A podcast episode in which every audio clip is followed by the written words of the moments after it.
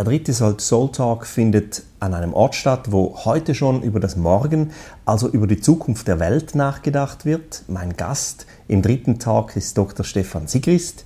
Er ist CEO und Gründer vom Think Tank Wire in Zürich. Ursprünglich hat er Biochemie an der ETH studiert, war in der medizinischen Forschung tätig als Unternehmensberater und am Gottlieb Duttweiler Institut, wo auch Konsumthemen in den Fokus gerückt sind.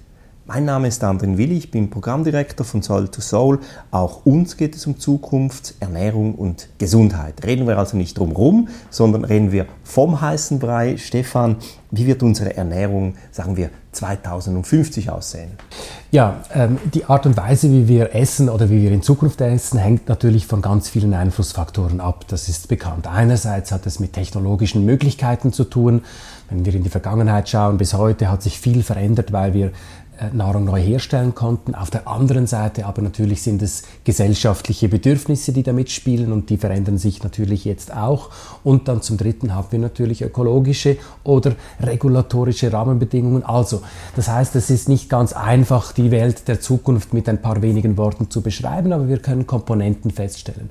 Was wir wissen äh, mit großer Wahrscheinlichkeit 2050, wir werden mehr Menschen sein auf der Erde und da ist eine klare Folge, wir werden mehr Nahrung brauchen. Und das heißt eben ein Teil, wenn wir die Weltbevölkerung anschauen, wird sich durch ähm, Lebensmittel ernähren, ernähren müssen, die eben äh, diesem wachsenden Proteinbedarf gerecht werden. Das heißt, ähm, die auf Effizienz getrimmt wurden. Das wird von Kontinent zu Kontinent anders sein. Aber das ist ein großes Thema.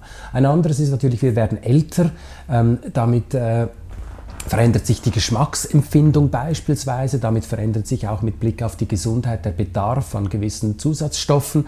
Also Thema Gesundheit generell, das wichtiger wird, spielt natürlich eine große Rolle. Oder natürlich auch ähm, das, das, Erlebnis, das beim Essen immer eine ganz wichtige Rolle gespielt hat. Und ich glaube, da sind wir momentan gefangen in so einem, ähm, in einem Zwischenspiel zwischen neuen Erlebnissen, die quasi Geschmacksempfindungen ins nächste, die nächste, ins nächste Level generieren und auf der anderen Seite natürlich auch in der Tradition. Aber jetzt hast du ja gefragt 2050 und ähm, wir gehen dann jeweils davon aus, um quasi eine gute Antwort zu bekommen, nützt es nicht viel Technologie zu extrapolieren, also quasi zu schauen, was künftig möglich sein wird, weil das ist sehr schwierig auf diesen Zeitpunkt. Hingegen eben von den Bedürfnissen herzukommen und da bleibe ich nochmals eben, wir werden ähm, proteinreiche Nahrung brauchen, wir werden gesunde Nahrung brauchen und wir werden vor allem eben auch nachhaltige Nahrung brauchen, die der Tatsache gerecht wird, dass wir mit Problemen wie dem Klimawandel oder sonstigen äh, Knappheit von natürlichen Ressourcen zu kämpfen haben. Wie werden wir dann leben in dieser Zeit? Ja, auch hier gibt es natürlich eine große Bandbreite. Eben im Detail äh, ist die ehrliche Antwort, wir wissen es nicht. Aber wir können, wenn wir nochmals diese verschiedenen Grundbedürfnisse anschauen, eigentlich entlang von den gleichen Dimensionen sicherlich festhalten. Das Thema Gesundheit wird äh, stärker in den Alltag rücken. Also das heißt, wir werden beim Essen, beim Wohnen sehr viel mehr ähm, damit konfrontiert sein, dass das auch ähm, unseren Ansprüchen an Gesundheit entspricht. Wir werden natürlich mit Blick auf die Möglichkeiten der äh, Technologie, insbesondere der Digitalisierung, da kann von, davon kann man ausgehen, ähm, mehr Entscheidungshilfen haben, die uns äh, dabei unterstützen, individuell das Richtige äh, zu essen. Ähm, und gleichzeitig in 30 Jahren werden wir auch noch immer die Menschen sein, die wir heute sind, die mit Angst, mit Freude, mit Emotionen Entscheidungen treffen. Und wenn wir das gleiche Spiel nochmals zurückdrehen, äh, heute vor 30 Jahren, also dann hat sich das Essen in vielen Bereichen auch nicht derart radikal äh, verändert und wir haben häufig ein bisschen gerade heute die Tendenz, dass wir das Gefühl haben, es verändert sich alles radikal und das Essen mindestens in der Geschichte ist das beste Beispiel, dass das eben nicht der Fall ist. Das heißt, ähm, ich bin sehr zuversichtlich, dass wir beide auch äh, in 30 äh, Jahren noch uns auf ein Bier oder auf eine Bratwurst irgendwo treffen werden, weil das halt eben der Kultur entspricht.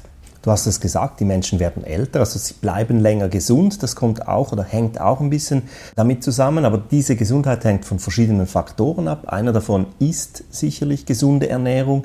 Gesunde Ernährung, das ist divers, also sie kommt aus dem Boden, beinhaltet wenig tierische Proteine, möglichst home statt factory made, plant-based etc. Kann unser Planet diese Skizzierung überhaupt verkraften?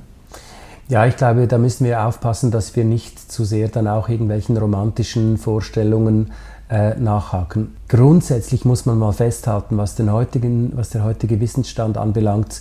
Wir haben keine oder wenig Fakten gefunden, dass viele von diesen Food-Trends der letzten Jahre äh, viele Kohlenhydrate, wenig Kohlenhydrate und Klammer auf, ich bin kein Ernährungsberater, aber wenn man diese Metastudien anschaut, wir haben keine Beweise gefunden, dass jetzt etwas extrem in Extremform gesünder ist oder nicht, sondern eigentlich alles, was wir ge gelernt, gefunden und bis heute wissen, haben, ist, dass ähm, eigentlich eine, eine ausgewogene Ernährung das Richtige ist.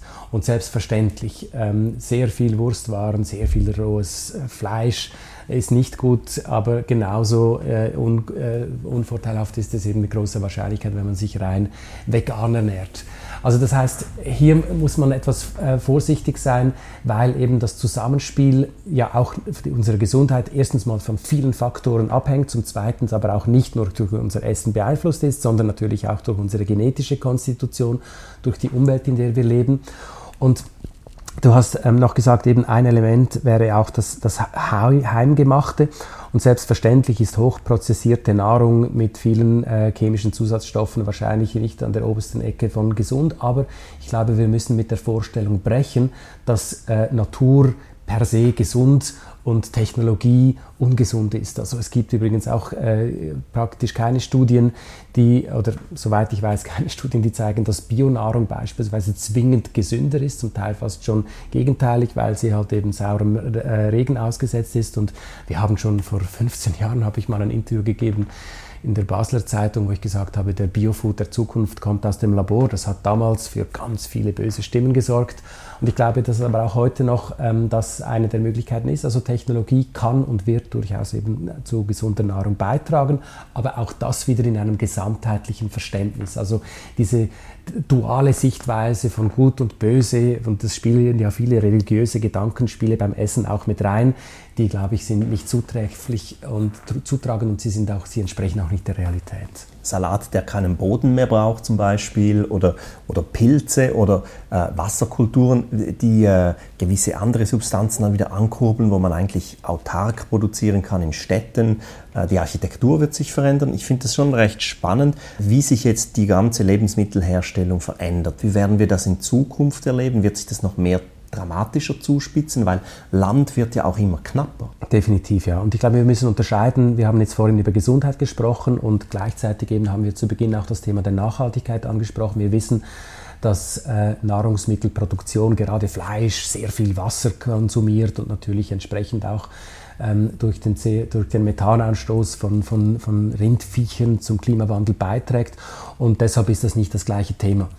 Ähm, heißt aber eben mit Blick auf eben den Umweltschutz, äh, Nachhaltigkeit, eine kreislaufbasierte Nahrungsproduktion, haben wir hier sicherlich ganz viele Hausaufgaben zu machen. Und da sind, glaube ich, auch die Trends, die wir heute sehen, eindeutig in Richtung von eben Reduktion von CO2-Bilanzen, von weniger Verwendung von Hormonen bei der Zucht von Tieren, weil ähm, einerseits das natürlich ähm, mit Blick auf die Umwelt schädlich ist und zweitens auch, weil ähm, das Bewusstsein vieler Menschen in diese Richtung mindestens in der westlichen Welt ganz deutlich ist. Also hier sehe ich viel Potenzial. Aber man muss natürlich auch immer nochmals ähm, einen kritischen und realistischen Blick drauf werfen. Wir haben über eine Milliarde Menschen in China, ähm, noch mehr wenn wir China und Afrika, Asien zusammennehmen, fast ähm, vielleicht 80 Prozent der Weltbevölkerung wird bis 2050 in diesen Regionen leben. Die haben nicht den gleichen Standard wie wir und da äh, spielen natürlich diese Wohlstandsbedürfnisse nochmals eine etwas untergeordnete Rolle. Aber eben nochmals mit Blick auf das große Bild, und da spielt China oder auch die Schwellenländer natürlich eine ganz zentrale Rolle, wird der Shift in Richtung von nachhaltigen Produktionsweisen ganz deutlich und ganz dramatisch sein. Nachhaltige Produktionsweisen, das ist ja schon ein, ein riesiges Thema jetzt in der Landwirtschaft vor allen Dingen. Eben du hast Bio, ist das eine. Ist das wirklich nachhaltig oder nicht, ist die andere Frage. Inwiefern wird sich aber das verändern, dass wir eine Industrialisierung dieser Lebensmittelherstellung hinkriegen müssen, weil sonst können wir im Prinzip diese Masse an Mensch nicht mehr ernähren. Richtig, also das ist ja auch übrigens nichts Neues, denn auch schon äh, die, ähm, das Bevölkerungswachstum im 19. und 20. Jahrhundert war möglich durch eine massive Ausweitung der Lebensmittelproduktion, durch eine Automatisierung. Und ich glaube, diese Tendenz wird weitergehen. Also mit der schönen Vorstellung, dass jeder bei uns zu Hause ähm, etwas anpflanzt, wird es nicht möglich sein, den wachsenden Hunger auf der Welt zu, zu stillen. Und, und abgesehen davon gibt es natürlich auch Qualitätsansprüche. Also ich bin auch ziemlich froh, dass ich nicht äh, nur meinen eigenen Salat essen muss, sondern auch noch solchen von Leuten, die das wirklich verstehen. Aber ich glaube eben die Automatisierung oder die Art und Weise, wie industrialisiert wird, die muss sich tatsächlich oder die ist auch daran, sich zu ändern im Sinne von eben intelligenter ähm, Automatisierung, wo eben nicht mit dem mit brachialen Methoden Böden überdüngt und quasi bis aufs Letzte ausgelaugt werden, sondern dass man halt eben, und da kommt dann auch wiederum die Digitalisierung ins Spiel, eben mit smarten Methoden richtig äh, die Effizienz erhöhen kann, Felder so zu beackern, dass quasi zur richtigen Jahreszeit die richtigen Pflanzen rauskommen, Unkrautbekämpfung mit Hilfe von digitalen Detektionsmethoden vorantreiben kann. Also da glaube ich, verbindet sich tatsächlich das Potenzial der Agronomie mit den technologischen Möglichkeiten und eben unter Umständen auch mit den biotechnologischen, die, und daran glaube ich schon, wenn sie richtig eingesetzt sind, wenn sie vernünftig eingesetzt sind, durchaus eben zu einer nachhaltigen Produktion beitragen können und nicht das Gegenteil. Das macht Sinn. Wäre es aber nicht auch sinnvoll, und wir erleben es ja gerade jetzt, wenn Staaten uns vorschreiben, was wir machen dürfen, wann wir nicht mehr einkaufen dürfen, wo wir nicht mehr einkaufen dürfen, dass wir nicht mehr in Restaurants gehen dürfen und so. Also macht es da nicht Sinn, dass man vielleicht in Zukunft einfach sagen wird, du darfst nur noch so viel Fleisch essen, du darfst nur noch, also dieses, dieser Druck von oben, der uns im Prinzip sagt, hey Leute, ihr müsst eure Konsumgewohnheiten ändern. Definitiv. Das ist ähm, glaube ich, wahrscheinlich der, der größten gesellschaftlichen Fragestellungen, die auf uns zukommen wird. Und zwar eben nicht nur beim Essen, sondern generell eben. Wir haben es jetzt bei der Corona-Krise äh, vorgespielt bekommen, wo man ähm, ein, eine gesellschaftliche Sicherheit hat, die es zu bewahren gilt und die geht auf Kosten von individuellen Freiheitsgraden. Und genau die gleiche Herausforderung werden wir im Kontext eben im Umgang mit dem Klimawandel und bei der Ernährung wird der erste Bereich sein, wo wir das spüren werden, ähm, diese Debatten haben. Äh, und ich glaube, da ist es jetzt eben sehr wichtig, dass wir genau diese Fragen in, auf einer gesellschaftlichen Ebene spiegeln. Wir haben natürlich jetzt, wenn wir, wenn wir nochmals Richtung Osten und China schauen, bereits ein System, das mit dem sogenannten Social Scoring Verhaltensweisen von Menschen misst, bewertet und dann je nachdem auch sanktioniert. Und jetzt könnte man sagen, eben, das ist natürlich genau der richtige Weg, um Verhaltensänderungen äh, voranzutreiben, weil wir wissen, auch aus unseren Breitengraden, das, was wirklich hilft, äh, Verhalten zu ändern, ist Regulierung, also Verbote oder Preise. Beides nicht besonders angenehm. Und das wäre jetzt eine der Optionen mit denen ja auch hier äh, geliebäugelt wird. Auf der anderen Seite, mit Blick auf eine liberale Gesellschaft, ähm, ist das etwas äh, mit Unbehagen verbunden und ich glaube auch einer Demokratie nicht wünschenswert. Und die zentrale Frage, vor der wir jetzt stehen, ist, sind wir in der Lage, unser Verhalten so anzupassen, dass wir eben unseren Konsum unter Umständen reduzieren, dass wir das selbstständig machen, unter Umständen mit Hilfe von einfachen Nudges, von, von einfachen Regulierungen da sind wir mittendrin. Und klar ist, Regulierung kann und ist ein Innovationstreiber. Wir sehen es ja beispielsweise schon bei den Verboten von Verpackungen mit Plastik. Sobald angezeigt wurde, dass hier höhere Kosten äh, aufkommen, sind die Firmen auch bereit, das einzupreisen. Und deshalb ähm, ist ganz wichtig, dass der Staat, die öffentliche Hand sich eben auch hier als Innovationstreiber versteht, allerdings gemeinsam mit Wissenschaft, mit Wirtschaft. Und jetzt kann man den Bogen zurückspielen und genau diese Verzahnung hat bei Corona ganz schlecht äh, äh, funktioniert. Und mit Blick nach vorne, genau diese Verzahnung, diese Zusammenarbeit, die müssen wir stärken, um letztendlich eben nicht in China zu landen mit einem Social Scoring, das wir nicht wollen, aber auch nicht in einer weitgehend deregulierten Welt, wo, ähm, weil das haben wir auch gesehen, der rein individuelle Konsum wahrscheinlich nicht die Lösung ist. Angenommen, ich wäre so ein super erfolgreicher Biolandwirt und würde dich, respektive würde Wire engagieren. Ich hätte genug Geld verdient, damit ich das könnte, damit ihr mir im Prinzip meine Zukunftsfähigkeit als Landwirt in der Schweiz vor Augen führen würdet. Wie würde jetzt dieser Beratungsprozess aussehen? Wie muss ich mir das vorstellen? Wir versuchen Optionen aufzuzeigen, wie man sich in den künftigen Rahmenbedingungen positionieren kann. Das ist ja das Ziel. Es ist noch ganz wichtig, vielleicht als Nebenbemerkung, wir sehen unsere Arbeit nicht so, dass wir quasi verstanden haben, wie die Zukunft aussieht. Viele der Futuristen und Trendforscher verstehen sich ja genau als solche. Sie wissen, was passiert und die anderen müssen es nachmachen. Sondern wir ähm, sind eigentlich Partner bei der Entscheidungsfindung und zeigen auf, was für Rahmenbedingungen fix sind, wo wir uns wirklich darauf einstellen müssen und auch andere, wo vielleicht noch Rahmenbedingungen offen sind. Und da würden wir wahrscheinlich jetzt zum Schluss kommen, über die Themen zu sprechen, die wir jetzt gerade angesprochen haben. Eben am Thema Nachhaltigkeit, am Thema Gesundheit führt wenig vorbei. Einerseits aus regulatorischen Gründen, andererseits aus Gründen der Nachfrage. Zum Zweiten gibt es natürlich Möglichkeiten, sich jetzt mit neuen technologischen Möglichkeiten einerseits oder auch mit einer sehr natürlichen Produktion am Markt zu differenzieren. Beides hat Investitionen zur Folge. Bei einer rein natürlichen Art und Weise des Produzierens wird der Ertrag zurückgehen. Das ist bekannt. Bei der technologischen kann man unter Umständen besteigern, aber man muss in Technologien investieren. Und da würden wir zum Beispiel vielleicht zum Schluss kommen, dass man sehr wohl eben anstatt auf äh, ähm, Dünger zu setzen, digitale Hilfsmittel einsetzen könnte, um die Effizienz des Anbaus hervorzubringen, dass man beispielsweise, das ist noch etwas früh, aber schon äh, in ein paar Jahren eben mehr mit Robotersystemen ähm, die Effizienz eines solchen Betriebes nach oben bringen kann. Wichtig ist immer am Ende des Tages eben geht es nicht darum, was technisch machbar ist. Wir haben in den letzten Jahren und diskutieren heute viel über die Möglichkeiten gerade von Blockchain und AI oder künstlicher Intelligenz.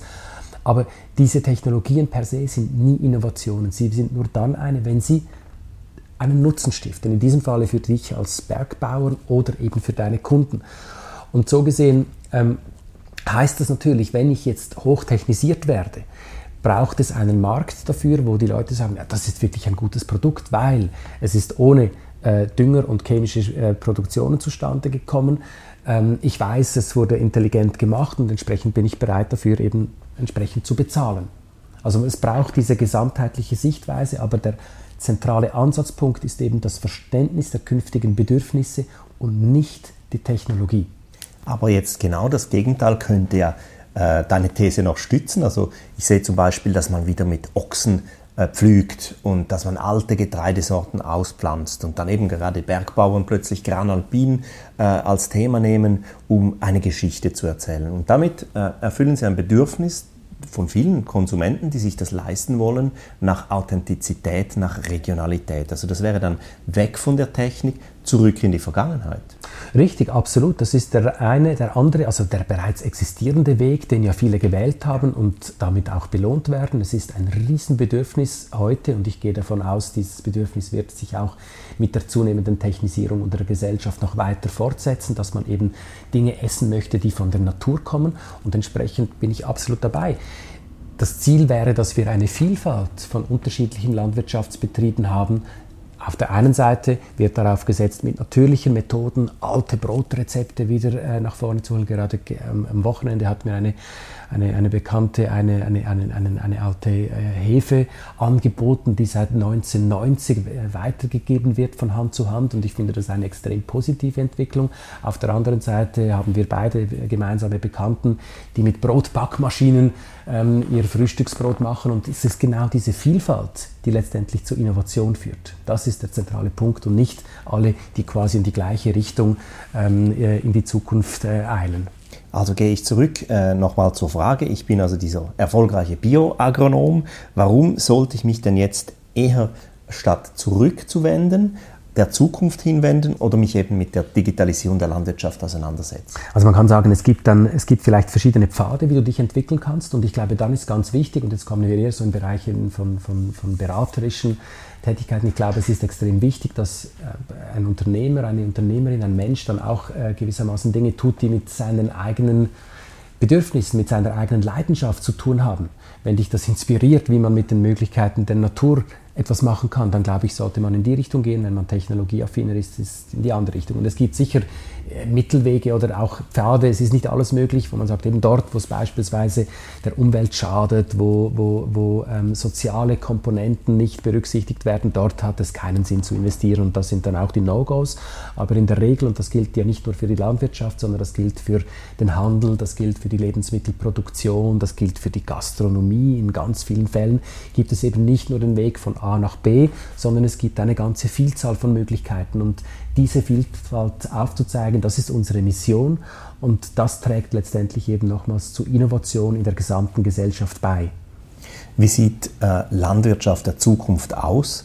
Äh, gibt es das Wort eben Landbewirtschaftung in einem industriellen Sinne dann überhaupt noch? Ja, ich glaube schon. Ähm, ich glaube sogar eben die industrielle Komponente wird in der Tendenz eher zunehmen, weil es eben möglich ist, auch kleinere Flächen in Anführungszeichen industriell zu betreuen mit eben nochmals digitalen Möglichkeiten, wo die Skalierungseffekte vielleicht schon in kleineren Flächen möglich sind. Äh, heute vereinfacht gesagt, und auch hier, ich bin kein Agronomie-Experte, aber man braucht ein großes Feld, man braucht so und so viele Hektaren, damit es sich überhaupt lohnt, diese Anschaffungen zu machen. Und die Hoffnung wäre natürlich, dass das eben mit der Leistungsfähigkeit der Technologie möglich sein wird, auch kleinere Flächen für Bergbauern ebenso zu bewirtschaften, dass das mit effizienten Grundlagen auch möglich sein wird. Und das sehe ich durchaus, sehe ich durchaus positiv, dass eben die, diese Art der Automatisierung viele anstrengende, mühsame Aufgaben wegnimmt und den Mensch dort in den Mittelpunkt rückt, wo er mehrwertgebend ist, beim Erzählen dieser Geschichte. Weil ich könnte mir auch eine sehr spannende Geschichte vorstellen, wo ein Mensch gemeinsam mit seinen Robotern halt eben ähm, tatsächlich dann nachhaltige und auch äh, gesunde Pflanzen, Gemüse anbaut, die dann gut ins 21. Jahrhundert passen, komplett parallel und ohne Widerspruch zu jemandem, der das quasi auf natürliche Art und Weise tut. Und das könnte in den Städten passieren. Wir sprechen immer von Landwirten, aber das könnten auch Stadtwirte sein, eben äh, Vertical Farming. Das alles äh, geht dann auch mit der Architektur der Städte eigentlich einher Wäre das vielleicht auch etwas, womit man sich in Zukunft mehr auseinandersetzt, dass die Produktion in die Stadt reinwächst? Absolut. Und das ist eine Tendenz, die auch schon, schon längstens stattfindet. Man hat, ja, oder man merkt auch ab, aktuell, wie sich das Bild der Städte verändert. Eben viele Leute arbeiten von zu Hause aus. Die werden zurückkommen, aber nicht alle. Das heißt, es gibt neue Flächen. Und im größeren Bild wurden die Städte natürlich den, im, im, im 20. Jahrhundert wurden quasi ausgerichtet auf das Auto. Und wir sehen jetzt die Umkehrtendenz, dass eigentlich der Mensch wieder in den Mittelpunkt rückt. Und das heißt auch punkto Mobilität natürlich, dass die zentral, die lokale Versorgung wichtiger wird. Also ich fahre nicht mehr mit einem Fahrzeug 20 Kilometer irgendwo hin, um was zu holen, sondern ich glaube, die Idee in vielen Städten ist, dass man mikro-lokale Strukturen aufbaut und das heißt natürlich auch, dass man Lebensmittel lokal anbauen würde. Wir haben Beispiele in London, wo auch ähm, ähm, Kelleretagen beispielsweise im Dunkeln für die Zucht von Pflanzen, von Gemüse genutzt wird. Und ich sehe, und das ist auch, da ist auch eine gewisse Hoffnung verbunden, eigentlich ein vielfältigeres Biotop im urbanen Raum, wo eben Lebensmittel auch Teil ähm, äh, der, der Vielfalt sind von Dingen, die in Städten produziert werden können. Absolut. Braucht es dann überhaupt noch jemand, der die Wiesen auf der Alp mäht? Ja, auch, auch hier eben, ähm, ich glaube, die Vielfalt äh, wird dadurch nicht betroffen. Es ist in vielen Fällen so, dass wir eben nicht eine, das ist häufig die Erwartung, wir, wir, wir gehen von A zu B, wir haben eine so eine lineare oder eine exponentielle Funktion, aber eigentlich in den meisten Bereichen, wo man Veränderungen heute beobachten kann, geht es eben nicht nur von hier zu, nach da, sondern es geht in viele unterschiedliche Richtungen. Und es ist überhaupt kein Widerspruch, dass man nach wie vor ähm, ländliche Räume, Alpenräume nutzt, aber gleichzeitig eben auch die Stadt und damit vielleicht sogar auch natürlich Produkte äh, in der Stadt anbaut, die in der Stadt gut angebaut werden können.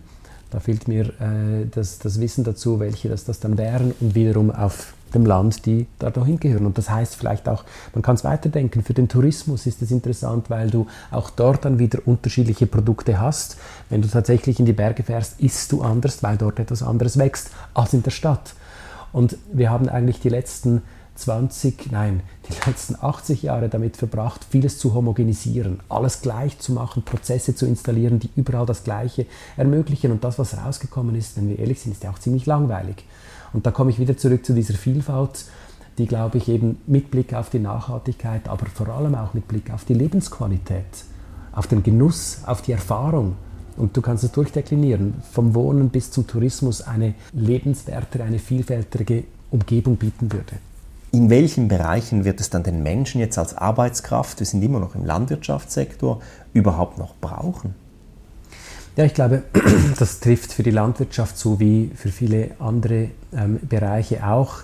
Es wurde überschätzt, was äh, Roboter und künstlich intelligente Systeme alles können. Ich glaube, einfache, repetitive Prozesse, die können ausgelagert werden.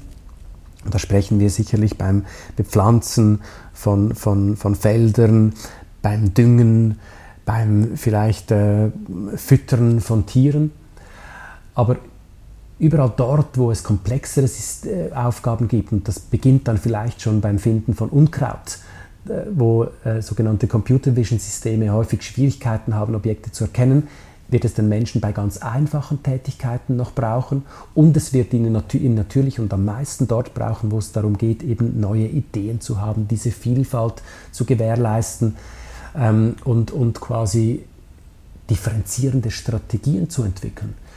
Bei der Landwirtschaft kann sich das darin äußern, dass man vielleicht eben unerwartete Produkte anbaut, die äh, gut klimatisch in diese Zone passen, aber auf die vielleicht niemand auf die Idee kommt.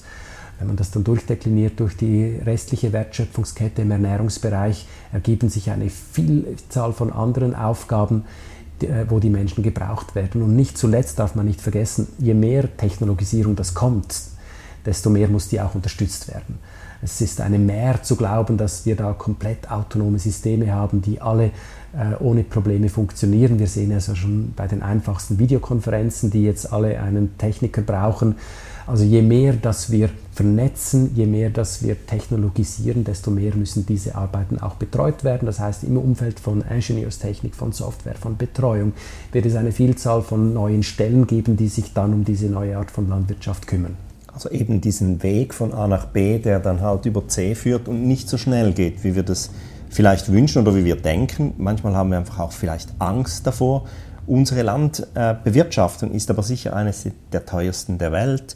Ähm, wie lange denkst du, werden sich die Konsumierenden sich diesen, diesen doppelten Kosten noch stellen? Also auf der einen Seite hohe Lebensmittelkosten, auf der anderen eben dieser hohe Subventionierungsgrad, der wieder eigentlich über dieselben Konsumierenden via Steuern finanziert wird. Wenn ich jetzt also nicht ein Biobauer wäre, sondern ich wäre jetzt der Präsident vom Bauernverband, wie würdest du mich dann jetzt in diesem Sinne zukunftsfähig politisch beraten?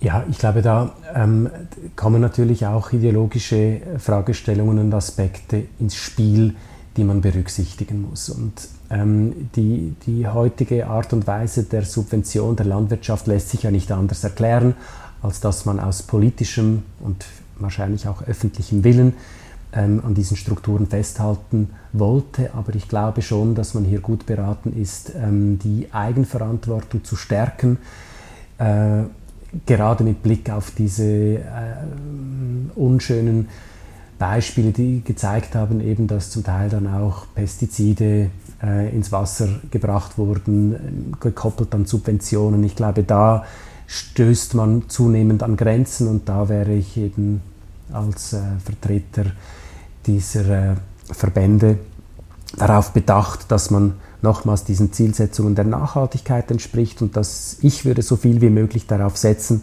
und ich glaube, das entspricht auch dem Geist der Bauern oder der Landwirte, die ja eigentlich von, von Geist auf Unternehmer sind, dass man Rahmenbedingungen schaffen kann, dass die selbstständig ihren Unterhalt ähm, verdienen können. Und selbstverständlich wäre es naiv zu glauben, zu glauben, man könnte das alles herunterfahren. Aber ich glaube, da fehlt oder da braucht es auch nochmals ein größeres Bild für die Schweiz, wie man mit den landwirtschaftlichen Flächen tatsächlich umgeht. Ist es wirklich das Ziel, dass man da ähm, möglichst große Teile der Schweizer Bevölkerung aus eigener Produktion bedienen will oder ähm, beginnt man da quasi in einem größeren Kontext zu denken.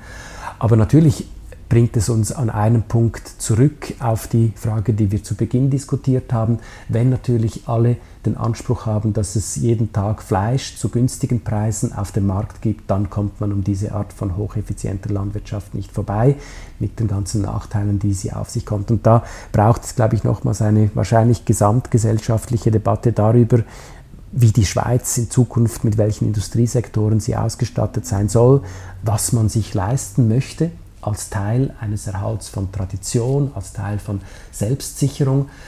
Ähm, aber ich glaube, diese Debatte wurde zu wenig und, und zu, mit zu wenig Einbezug der Gesellschaft geführt. Und das muss, glaube ich, jetzt passieren, auch mit Blick auf das Vertrauen und auf die Transparenz. Und da, glaube ich, kann man auch spannende Lösungen finden. Ich würde mir wünschen, dass die Schweiz eigentlich international als Vorreiterin dastehen würde für eine nachhaltige, für eine effiziente äh, Landwirtschaft, die eben auch ähm, Aspekte des Tourismus mit berücksichtigt, Landschaftsplanung, in diesem gesamtheitlichen Bild eine Vision entwickelt äh, und sich so eben als Land positionieren kann, was wir auch sind, äh, des Unternehmertums, des Verbindens von wissenschaftlichen Erkenntnissen mit Technologie und einer intelligenten Regulierung, die eben Innovation fördert und sie nicht verhindert. Welche wirklichen Food-Innovationen gibt es denn eigentlich jetzt in den letzten 30 Jahren? Ja, das ist eine gute Frage.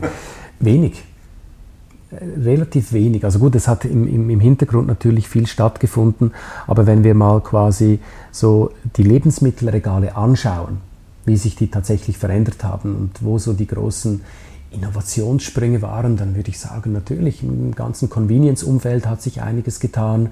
Wir haben natürlich eine sehr viel größere Vielfalt bekommen von Lebensmitteln, die bis vor kurzem nicht äh, verfügbar waren. Ähm, jetzt aktuell eben die ganze vegane Bewegung. Aber ähm, wenn man sich das so quasi aus der Brille wahrscheinlich der 60er Jahre überlegt hätte, wo man, wie auch wir heute gedacht haben, es kommen radikalste Sprünge, dann hat sich eigentlich provokant gesagt relativ wenig getan. Und äh, wir haben viele ähnliche Produkte, die in diesen, in diesen Lebensmittelregalen bleiben. Also man kann auch sehr provokant sagen, ähm, die Bereitschaft, sich auf Neues einzulassen, ist sehr, sehr gering. Es gibt ein paar wenige Produkte, die es geschafft haben. Und ähm, ich habe vor längerer Zeit mal eine Studie gesehen, die, die das Essverhalten der Schweizer Bevölkerung analysiert hat. Haben gesagt, die Leute essen eigentlich sehr oft das Gleiche. Damals war es, glaube ich, drei bis viermal pro Abend Kaffee Gomple. Und ähm, natürlich ist das jetzt etwas breiter geworden. Aber eben, ich glaube, äh, gerade deswegen, weil das Essen ja aufgenommen wird, weil wir es verinnerlichen, weil da auch Ängste damit verbunden sind und nicht zuletzt auch eine überschaubare Spannbreite, was Geschmackserlebnisse anbelangt, ähm, ändert sich die Akzeptanz hier viel, viel, viel langsamer als in anderen Bereichen. Wie können in der Lebensmittelindustrie Ökologie und Wirtschaftswachstum miteinander einhergehen? Ja, ich glaube, das ist eine der ganz großen Fragen. Wir haben jetzt bereits vorhin über ähm, die Bedeutung, die große Bedeutung von Nachhaltigkeit gesprochen. Das Schlagwort, das äh, damit verbunden ist, ist die sogenannte Kreislaufindustrie. Das beginnt beispielsweise damit, dass wir eben den Food Waste, also die Anzahl von Lebensmitteln, die weggeworfen sind, reduzieren.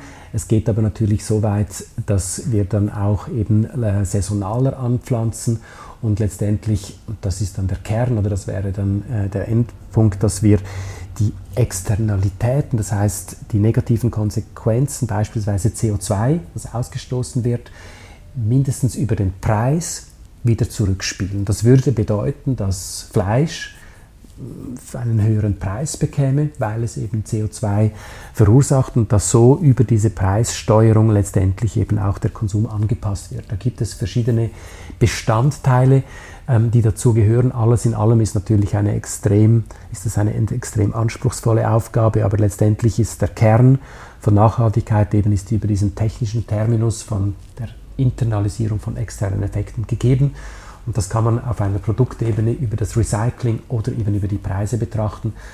Ähm, das große Ziel ist klar und jetzt lebt es letztendlich von konkreten ähm, Ideen, von Geschäftsmodellen. Das können dann Landwirte sein, das können Startups sein, das können aber auch, wie wir es in der Schweiz ja schon gesehen haben, Einzelhändler sein, die solche Konzepte lancieren. Und dann schließt sich der Kreis, braucht es natürlich wiederum die Verhaltensänderung äh, von uns allen um das auch voranzutreiben, weil eben mit einem rein auf individuellen Genuss ausgerichteten Konsum wird es schwierig machbar sein. Werden wir in Zukunft eigentlich dann äh, gesünder leben aus Angst? Ja, das ist eine gute Frage. Ähm, ich glaube, tendenziell hat man schon die, ähm, die Neigung, die Folgen einer Krise als viel größer zu betrachten, wenn man mittendrin ist. Sobald es dann vorbei ist, oder Corona wird bleiben, aber es wird sich hoffentlich dann in absehbarer Zeit abschwächen, werden natürlich die Belohnungseffekte kommen.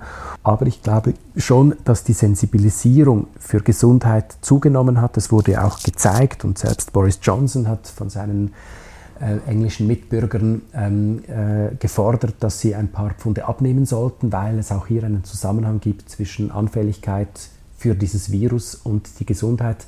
Also dieses Zusammenspiel, glaube ich, haben wir ganz deutlich erkannt. Und ja, deshalb glaube ich, dass wir auf der individuellen Ebene eine wachsende, eine wachsende Sensibilisierung für Gesundheit haben und auch auf der regulatorischen Ebene jetzt ähm, äh, Folgen sehen werden, wo versucht wird, ein solches Verhalten zu begünstigen, weil schlicht und einfach die Volksgesundheit sehr stark damit verbunden ist. Also ich als Lebensmittelhersteller als Retailer würde damit rechnen, dass eben auch Gesundheitsthemen auf der regulatorischen Agenda auftauchen werden und nicht zuletzt auch von den Menschen gefordert. Aber eben ungesundes Essen von, von einer Schlachtplatte oder Raclette oder was auch immer, das wird nicht weggehen. Dafür ähm, ist, glaube ich, dass der menschliche Grundinstinkt, das Bedürfnis einfach zu stark und das erhoffe ich mir auch für unsere Gesellschaft, denn wenn das wegfallen würde, dann würden wir doch vieles an Lebensqualität auch verlieren. Wir könnten stundenlang weiter diskutieren. Ich sage vielen, vielen Dank, Stefan Sigrist, dass du Gast bei uns im Soul-to-Soul-Talk warst.